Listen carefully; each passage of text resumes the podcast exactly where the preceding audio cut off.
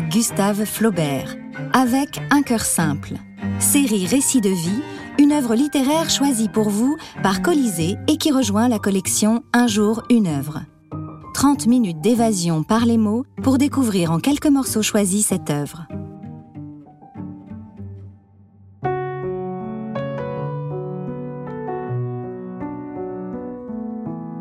Gustave Flaubert, né à Rouen en 1821, est l'un des plus grands romanciers français. Parmi ses œuvres très connues, citons Madame Bovary, L'éducation sentimentale, Salammbô ou encore Bouvard et Pécuchet, restés inachevés. Un cœur simple est l'un des trois contes publiés en 1877, trois ans avant la mort de l'auteur, emporté par une hémorragie cérébrale en 1880 au Croisset. Dans ce récit, Flaubert raconte l'histoire d'une humble servante, Félicité, dont la vie marquée par les épreuves sera tout entière consacrée à sa patronne, Madame Aubin, une grande bourgeoise de Pont-l'Évêque, et à ses deux enfants, Paul et Virginie, ces derniers lui semblant, écrit Flaubert, formés d'une matière précieuse. Avec ces larges extraits, laissons-nous emporter par l'écriture de Flaubert et ce portrait si touchant d'un cœur simple.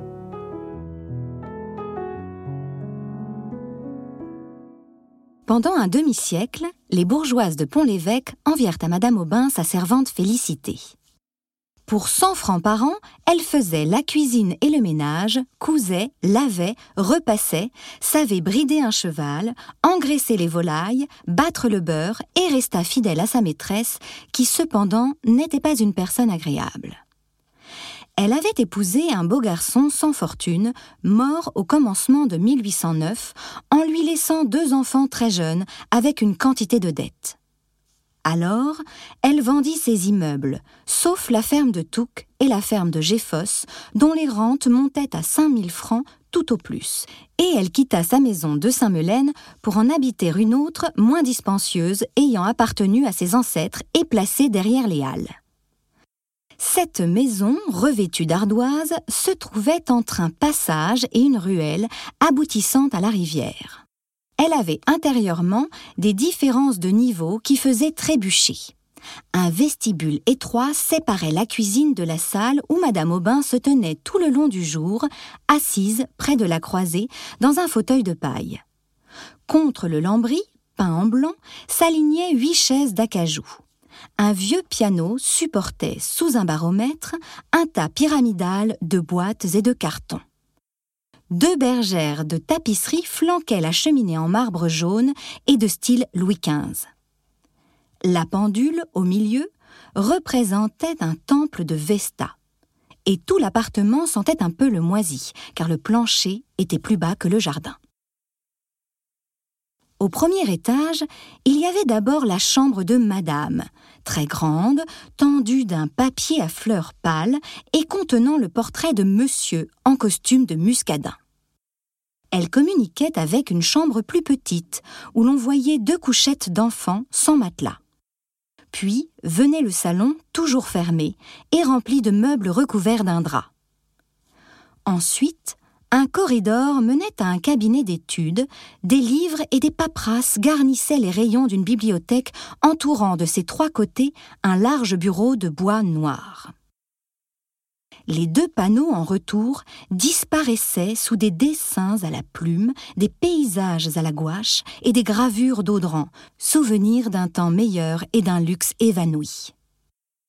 Une lucarne au second étage éclairait la chambre de Félicité ayant vue sur les prairies.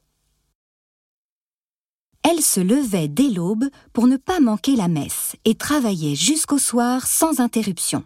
Puis, le dîner étant fini, la vaisselle en ordre et la porte bien close, elle enfouissait la bûche sous les cendres et s'endormait devant l'âtre, son rosaire à la main.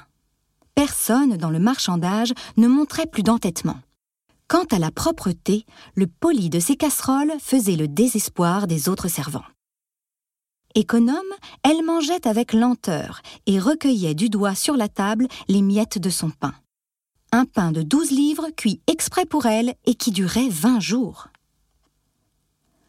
En toute saison, elle portait un mouchoir d'indienne fixé dans le dos par une épingle, un bonnet lui cachant les cheveux, des bas gris, un jupon rouge et par-dessus sa camisole un tablier à bavette comme les infirmières d'hôpital. Son visage était maigre et sa voix aiguë. À 25 ans, on lui en donnait 40. Dès la cinquantaine, elle ne marqua plus aucun âge, et toujours silencieuse, la taille droite et les gestes mesurés, semblait une femme en bois fonctionnant d'une manière automatique. Elle avait eu, comme une autre, son histoire d'amour. Son père, un maçon, s'était tué en tombant d'un échafaudage, puis sa mère mourut, ses sœurs se dispersèrent, un fermier la recueillit et l'employa toute petite à garder les vaches dans la campagne. Elle grelottait sous des haillons, buvait à plat ventre l'eau des mares, à propos de rien était battue, et finalement fut chassée pour un vol de trente sols qu'elle n'avait pas commis. Elle entra dans une autre ferme, y devint fille de basse-cour, et comme elle plaisait au patron, ses camarades la jalousaient. Un soir du mois d'août, elle avait alors dix-huit ans, ils l'entraînèrent à l'assemblée de Colville.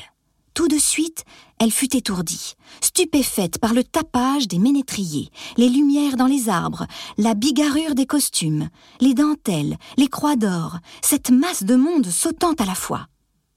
Elle se tenait à l'écart modestement, quand un jeune homme, d'apparence cossue, et qui fumait sa pipe les deux coudes sur le timon d'un banneau, vint l'inviter à la danse.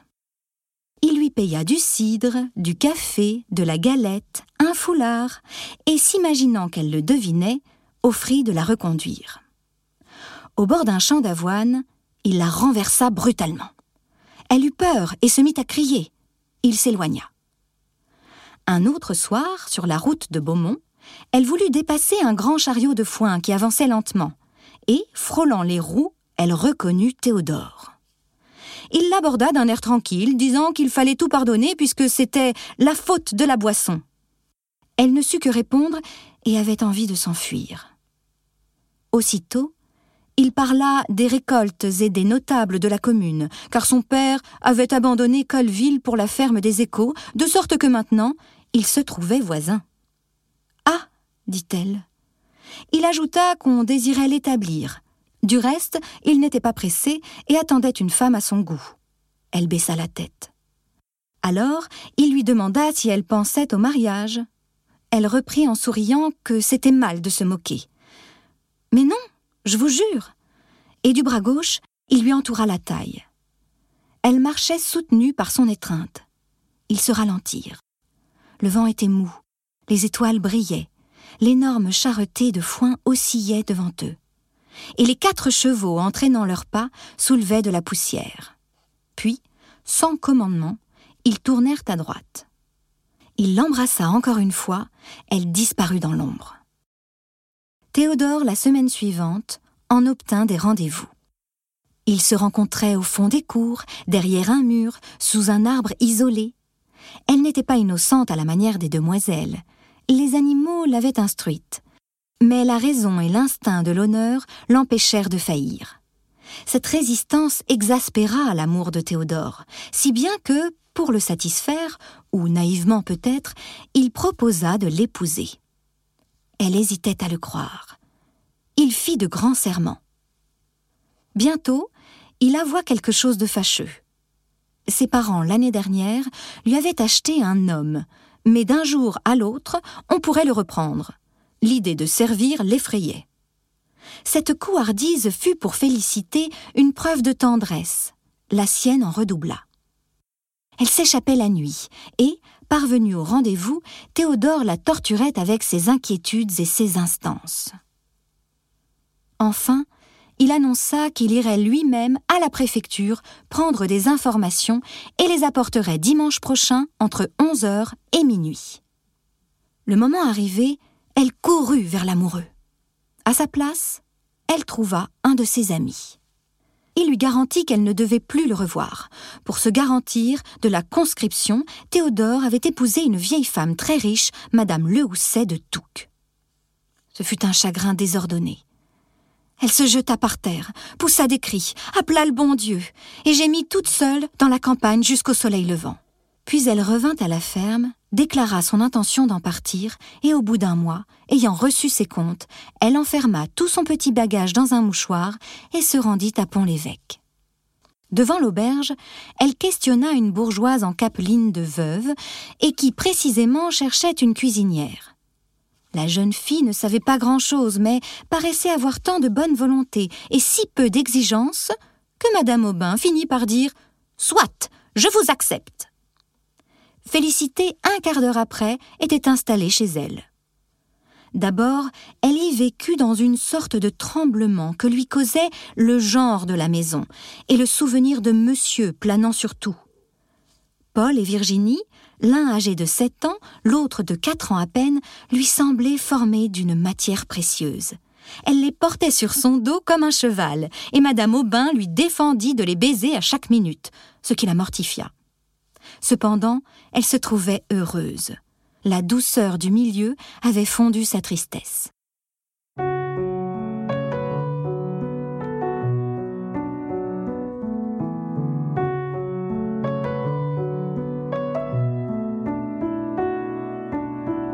Virginie s'affaiblissait.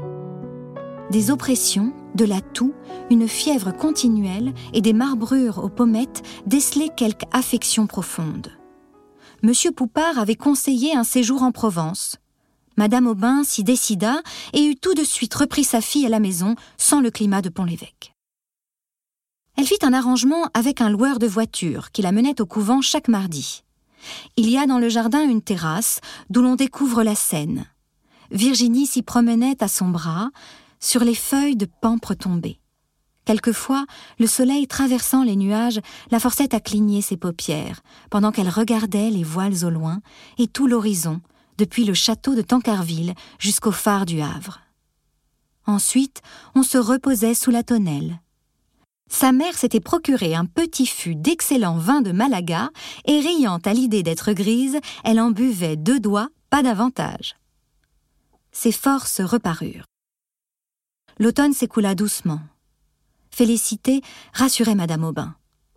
Mais, un soir qu'elle avait été aux environs faire une course, elle rencontra devant la porte le cabriolet de M. Poupard. Et il était dans le vestibule.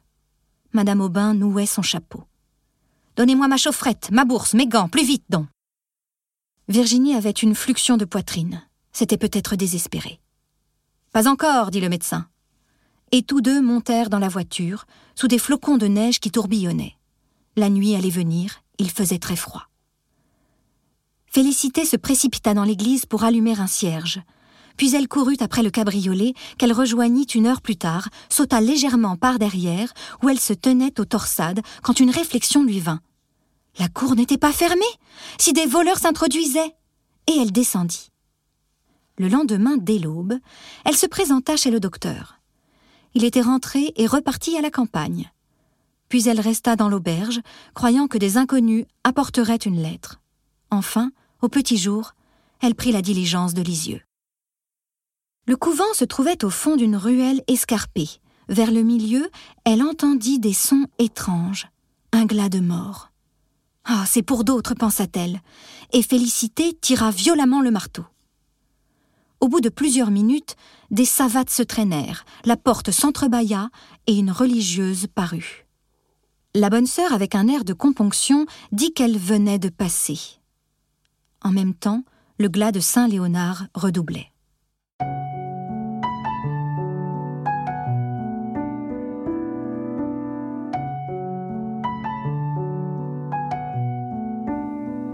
Puis, des années s'écoulèrent, toutes pareilles et sans autres épisodes que le retour des grandes fêtes. Pâques, l'Ascension, la Toussaint. Des événements intérieurs faisaient une date, où l'on se reportait plus tard. Ainsi, en 1825, deux vitriers badigeonnèrent le vestibule. En 1827, une portion du toit tomba dans la cour, faillit tuer un homme. L'été de 1828, ce fut à madame d'offrir le pain béni. Bourret, vers cette époque, s'absenta mystérieusement, et les anciennes connaissances peu à peu s'en allèrent. Guyot, Liébar, Madame Le Chapetois, Robelin, l'oncle Grémanville, paralysé depuis longtemps. Une nuit, le conducteur de la malle-poste annonça dans Pont-l'Évêque la révolution de juillet. Un sous-préfet nouveau, peu de jours après, fut nommé. Le baron de Larsonnière, ex-consul en Amérique, et qui avait chez lui, outre sa femme, sa belle-sœur avec trois demoiselles assez grandes déjà. On les apercevait sur leur gazon, habillées de blouses flottantes. Elles possédaient un nègre et un perroquet. Madame Aubin eut leur visite et ne manqua pas de la rendre. De plus loin qu'elle paraissait, Félicité accourait pour la prévenir. Mais une chose était seule capable de l'émouvoir les lettres de son fils. Il ne pouvait suivre aucune carrière, étant absorbé dans les estaminets. Elle lui payait ses dettes, il en refaisait d'autres, et les soupirs que poussait Madame Aubin en tricotant près de la fenêtre arrivaient à Félicité, qui tournait son rouet dans la cuisine. Elles se promenaient ensemble le long de l'espalier et causaient toujours de Virginie, se demandant si telle chose lui aurait plu, en telle occasion ce qu'elle eût dit probablement. Toutes ces petites affaires occupaient un placard dans la chambre à deux lits. Madame Aubin les inspectait le moins souvent possible. Un jour d'été, elle se résigna, et des papillons s'envolèrent de l'armoire. Ses robes étaient en ligne sous une planche où il y avait trois poupées, des cerceaux, un ménage, la cuvette qui lui servait. Elles retirèrent également les jupons, les bas, les mouchoirs et les étendirent sur les deux couches avant de les replier. Le soleil éclairait ces pauvres objets, en faisait voir les taches et des plis formés par les mouvements du corps. L'air était chaud et bleu, un merle gazouillait, tout semblait vivre dans une douceur profonde. Elles retrouvèrent un petit chapeau de peluche à longs poils couleur marron, mais il était tout mangé de vermine. Félicité le réclama pour elle-même. Leurs yeux se fixèrent l'une sur l'autre, s'emplirent de larmes. Enfin la maîtresse ouvrit ses bras, la servante s'y jeta, et elles s'étreignirent, satisfaisant leur douleur dans un baiser qui les égalisait. C'était la première fois de leur vie, Madame Aubin n'étant pas d'une nature expansive. Félicité lui en fut reconnaissante comme d'un bienfait, et désormais la chérit avec dévouement bestial et une vénération religieuse la bonté de son cœur se développa. Quand elle entendait dans la rue les tambours d'un régiment en marche, elle se mettait devant la porte avec une cruche de cidre et offrait à boire aux soldats. Elle soigna des colériques, elle protégeait les Polonais, et même il y en eut un qui déclarait la vouloir épouser. Mais ils se fâchèrent, car un matin, en rentrant de l'Angélus, elle le trouva dans sa cuisine où il s'était introduit et accommodé une vinaigrette qu'il mangeait tranquillement.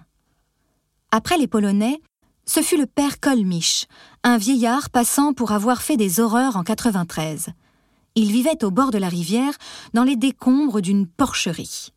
Les gamins le regardaient par la fente du mur et lui jetaient des cailloux qui tombaient sur son grabat où il gisait continuellement secoué par un cathare avec des cheveux très longs, les paupières enflammées et au bras une tumeur plus grosse que sa tête.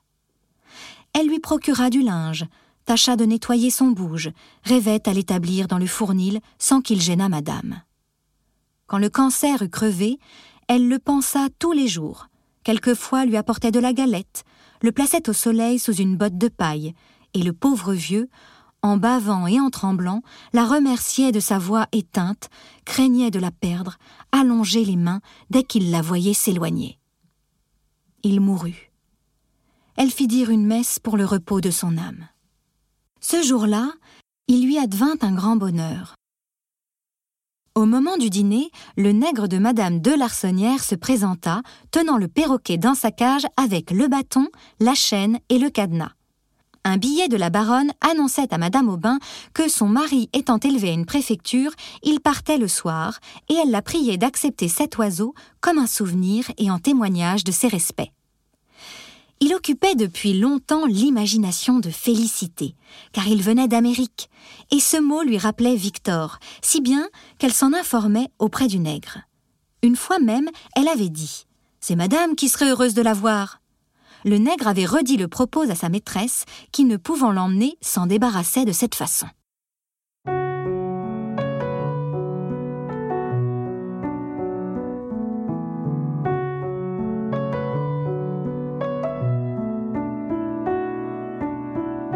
S'appelait Loulou. Son corps était vert, le bout de ses ailes rose, son front bleu et sa gorge dorée. Mais il avait la fatigante manie de mordre son bâton, s'arracher les plumes, éparpiller ses ordures, répandait l'eau de sa baignoire. Madame Aubin, qu'il ennuyait, le donna pour toujours à Félicité. Elle entreprit de l'instruire.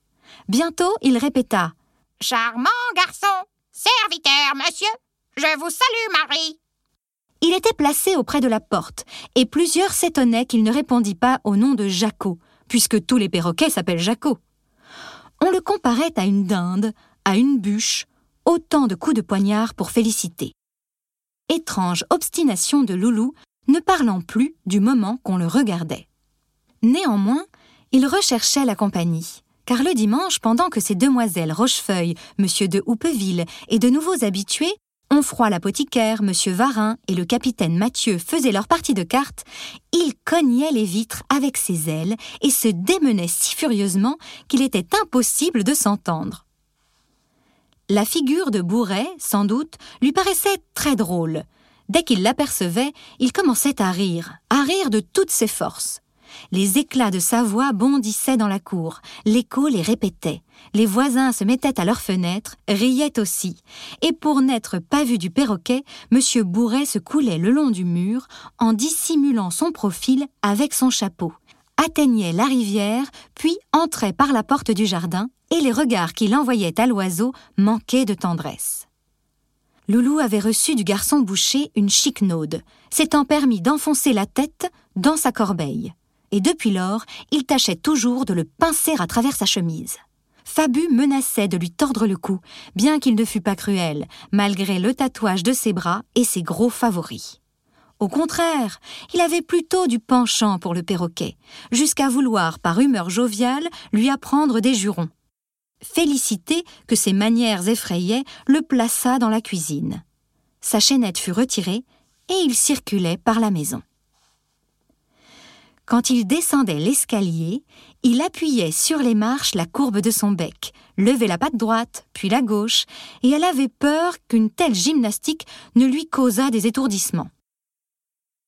Il devint malade, ne pouvant plus parler ni manger. C'était sous sa langue une épaisseur comme en ont les poules quelquefois. Elle le guérit en arrachant cette pellicule avec ses ongles. Monsieur Paul un jour eut l'imprudence de lui souffler aux narines la fumée d'un cigare. Une autre fois, que Madame Lormeau l'agaçait du bout de son ombrelle, il en nappa la virole. Enfin, il se perdit.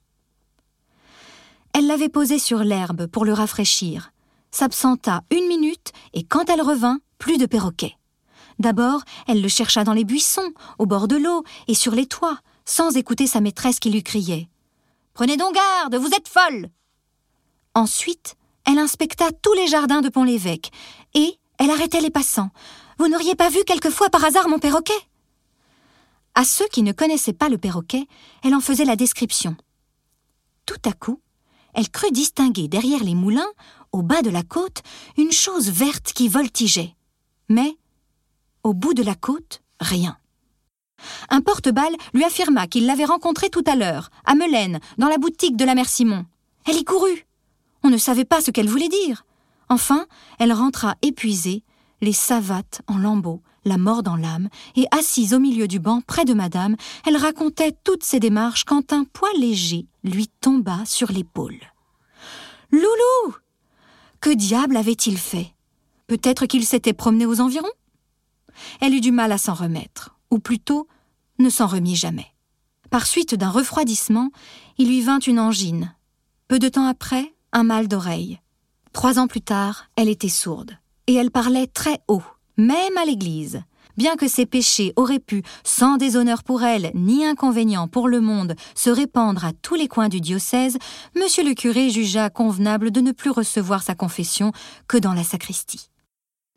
Des bourdonnements illusoires achevaient de la troubler.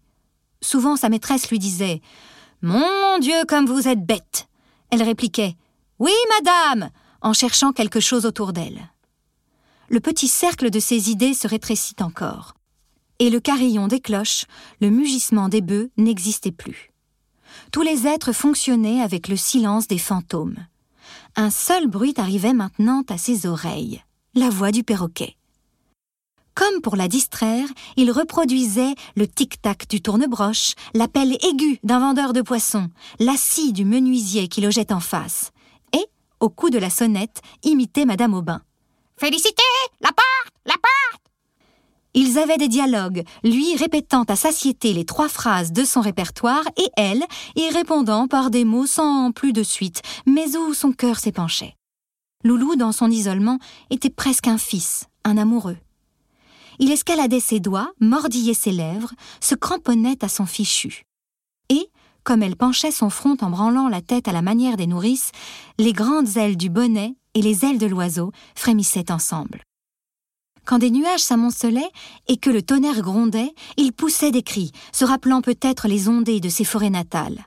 Le ruissellement de l'eau excitait son délire. Il voletait éperdu, montait au plafond, renversait tout et par la fenêtre allait barboter dans le jardin. Mais revenait vite sur un des chenets et, sautillant pour sécher ses plumes, montrait tantôt sa queue, tantôt son bec. Un matin du terrible hiver de 1837, qu'elle l'avait mis devant la cheminée à cause du froid, elle le trouva mort, au milieu de sa cage, la tête en bas et les ongles dans les fils de fer. Une congestion l'avait tué sans doute. Elle crut à un empoisonnement par le persil, et malgré l'absence de toute preuve, ses soupçons portèrent sur Fabu. Elle pleura tellement que sa maîtresse lui dit Eh bien, faites-le empailler Elle demanda conseil au pharmacien qui avait toujours été bon pour le perroquet. Il écrivit au Havre. Un certain Félaché se chargea de cette besogne, mais comme la diligence égarait parfois les colis, elle résolut de le porter elle-même jusqu'à Honfleur.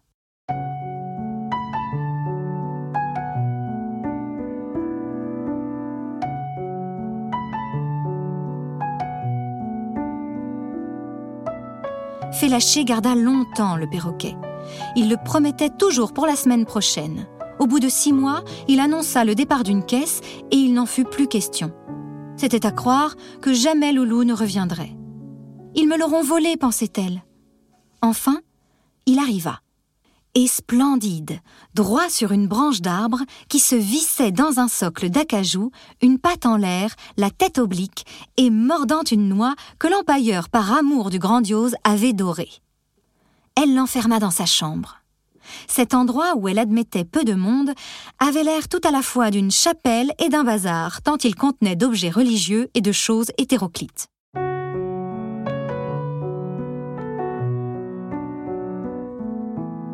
Au moyen d'une planchette, Loulou fut établie sur un corps de cheminée qui avançait dans l'appartement.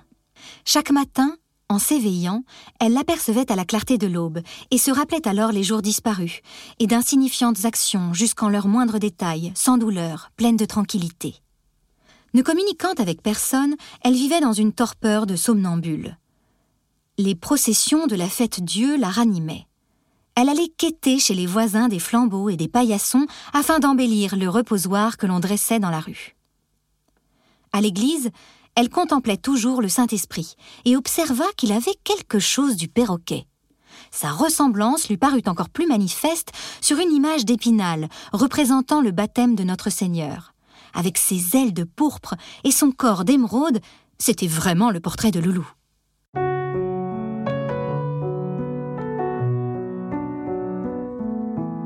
Un événement considérable surgit. Le mariage de Paul.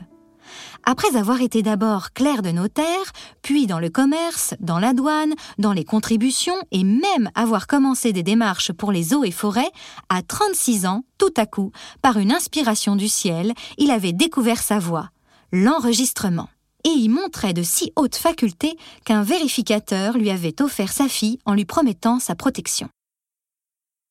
Paul, devenu sérieux, l'amena chez sa mère. Elle dénigra les usages de Pont-l'Évêque, fit la princesse, blessa Félicité. Madame Aubin, à son départ, sentit un allègement.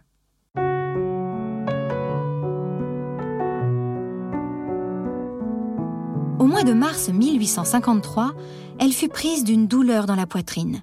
Sa langue paraissait couverte de fumée. Les sangsues ne calmèrent pas l'oppression, et le neuvième soir, elle expira, ayant juste 72 ans. On la croyait moins vieille à cause de ses cheveux bruns dont les bandeaux entouraient sa figure blême, marquée de petites véroles. Peu d'amis la regrettèrent, ses façons étant d'une hauteur qui éloignait. Félicité la pleura comme on ne pleure pas les maîtres. Que madame mourut avant elle, cela troublait ses idées, lui semblait contraire à l'ordre des choses, inadmissible et monstrueux. Dix jours après, le temps d'accourir de Besançon, les héritiers survinrent. La bru fouilla les tiroirs, choisit des meubles, vendit les autres, puis ils regagnèrent l'enregistrement. Le fauteuil de madame, son guéridon, sa chaufferette, les huit chaises étaient partis. La place des gravures se dessinait en carré jaune au milieu des cloisons.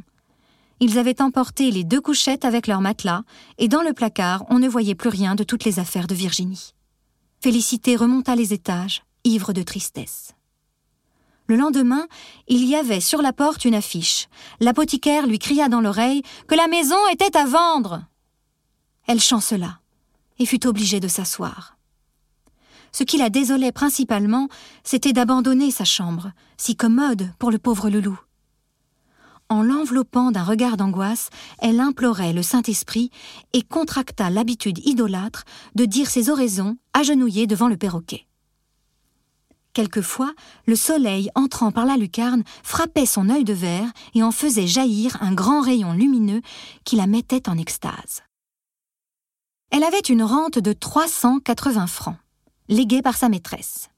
Le jardin lui fournissait des légumes. Quant aux habits, elle possédait de quoi se vêtir jusqu'à la fin de ses jours et épargnait l'éclairage en se couchant dès le crépuscule. Elle ne sortait guère, afin d'éviter la boutique du brocanteur, où s'étalaient quelques-uns des anciens meubles. Depuis son étourdissement, elle traînait une jambe, et ses forces diminuant, la mère Simon, ruinée dans l'épicerie, venait tous les matins fendre son bois et pomper de l'eau. Ses yeux s'affaiblirent. Les persiennes n'ouvraient plus. Bien des années se passèrent, et la maison ne se louait pas et ne se vendait pas. Dans la crainte qu'on ne la renvoyât, Félicité ne demandait aucune réparation. Les lattes du toit pourrissaient, pendant tout un hiver son traversin fut mouillé. Après Pâques, elle cracha du sang. Alors, la mère Simon eut recours à un docteur. Félicité voulut savoir ce qu'elle avait, mais trop sourde pour entendre, un seul mot lui parvint. Pneumonie. Il lui était connu, et elle répliqua doucement. Ah. Comme madame, trouvant naturel de suivre sa maîtresse.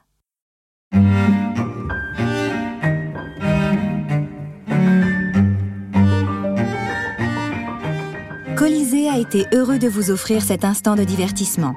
Les textes sont lus et interprétés par des jeunes comédiens qui souhaitent mettre leur talent naissant au service des résidents de nos établissements. Une production Podcasters Media. Direction littéraire Stéphane Daniel. Choix des extraits Marc Daniel, lu par Jeanne Chartier. Musique CDM Musique. Prise de son, montage, mixage, Badge Auditorium.